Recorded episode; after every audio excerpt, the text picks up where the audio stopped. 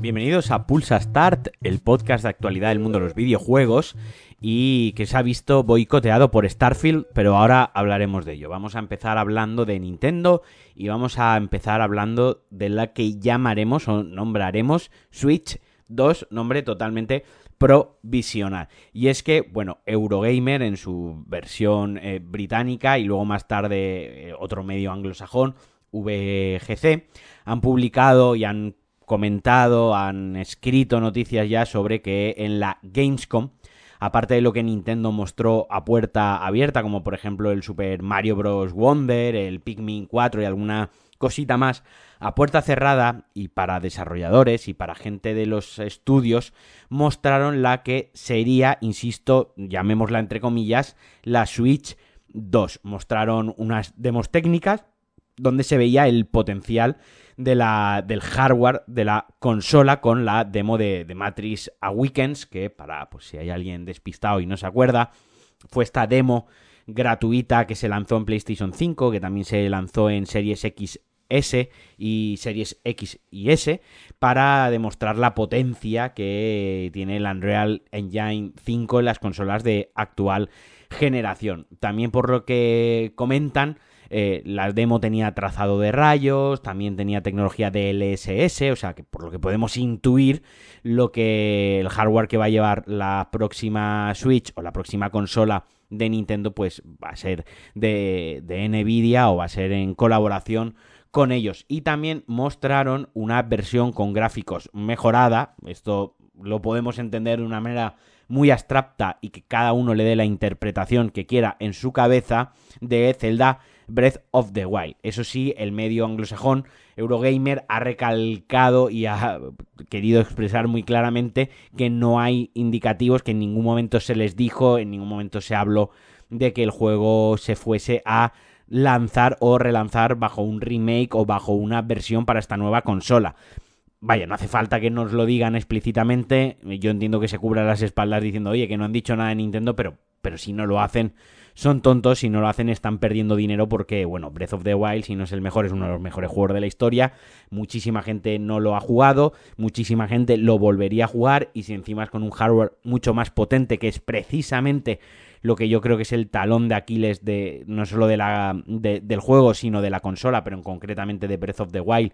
Y ahora del, del, del último juego de Zelda también, ¿no? Que, está cojonudo, pero la verdad es que en el apartado gráficos, donde quizás, o el apartado técnico, mejor dicho, se le puede reprochar un poquito más, pues te lo lanzan, pues eso, con trazado de rayos o en 4K, a 60 frames, con mejores texturas, con mayor estabilidad y tal. Eso ya digo, son casi que ventas que casi gratuitas. Pero bueno, también recordemos que Nintendo dijo que no planeaba lanzar ningún hardware nuevo antes de abril de 2024. Lo que sí que se ha dicho también es que esta consola se lanzará antes de finales de 2024. Entonces, pues nos deja una situación que, pues, probablemente yo creo, si tuviese yo que, que apostar, diría que para, para otoño o otoño 2024 o en cuanto pase abril, en, en, primavera, antes de que llegue el, el verano, la, la lanzarían. Lo que yo tengo ganas es, tengo mucho hype por verla, o sea, un, un, un, anuncio de una consola, que nos enseñen siempre una consola nueva.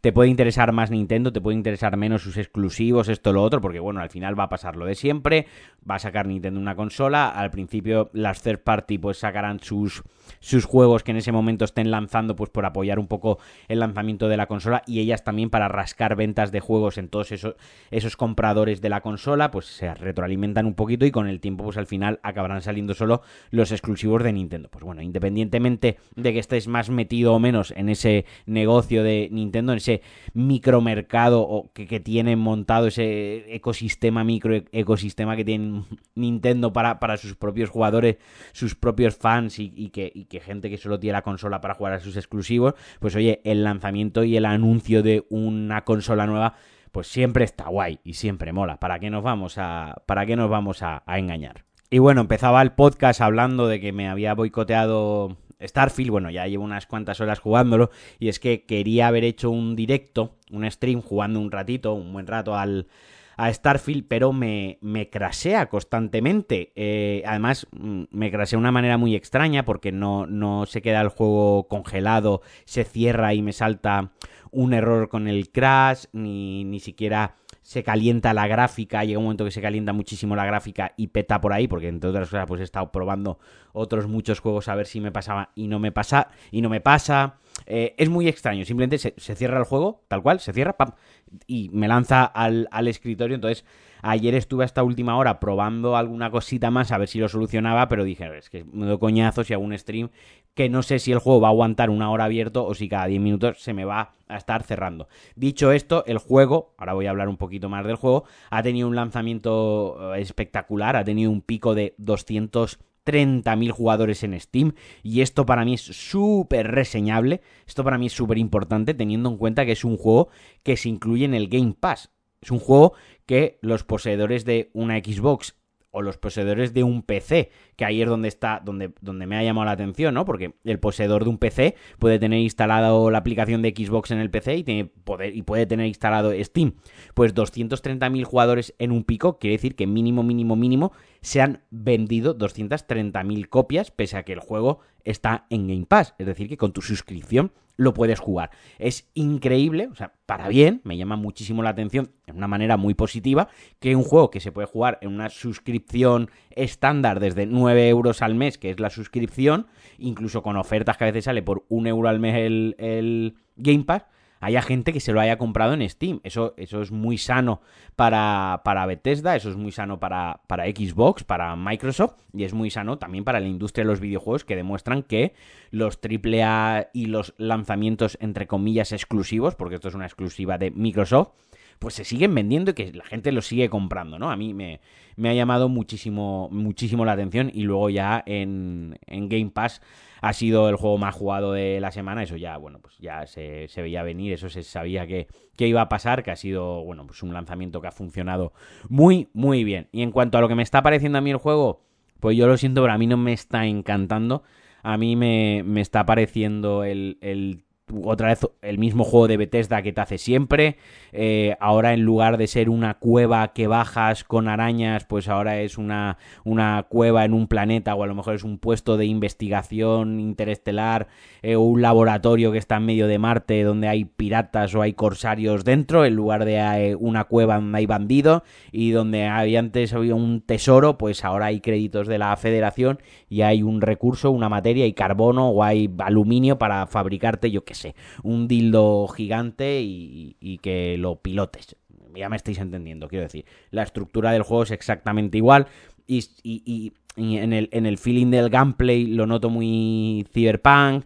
El, movimiento del personaje, eh, no hay casi navegación espacial, si no quieres utilizar la nave apenas te utilizan porque todos son saltos en el mapa con viaje, con viaje rápido, o sea, se pilota la nave, pero es algo casi anecdótico, lejos de, ya sabíamos que no podíamos entrar en la atmósfera de los planetas, pero sí que es verdad que yo esperaba que tuviese algo más de papel, algo más de importante y algo más de relevancia. La, la interfaz pues no es del todo friendly. No sé, es, lo estoy notando como que es un juego de hace de la, de la pasada generación. Es un juego de la pasada generación que lo han chetado gráficamente, que le han puesto como tres o cuatro truquitos tecnológicos, porque tampoco es la panacea, tampoco te caes de culo para atrás. Le han puesto tres o cuatro truquitos tecnológicos que luce bien, que eso sí, el apartado artístico es la polla, o sea, a nivel, a nivel de arte y de diseño es, es la pollísima, pero, pero ya está, o sea, ni, ni frío ni calor. Creo que es un buen juego y si no estuviese craseándome, a lo mejor ya llevaría más de la mitad de la historia, incluso igual le hubiese metido caña y me lo hubiese podido acabar este propio, este mismo fin de semana.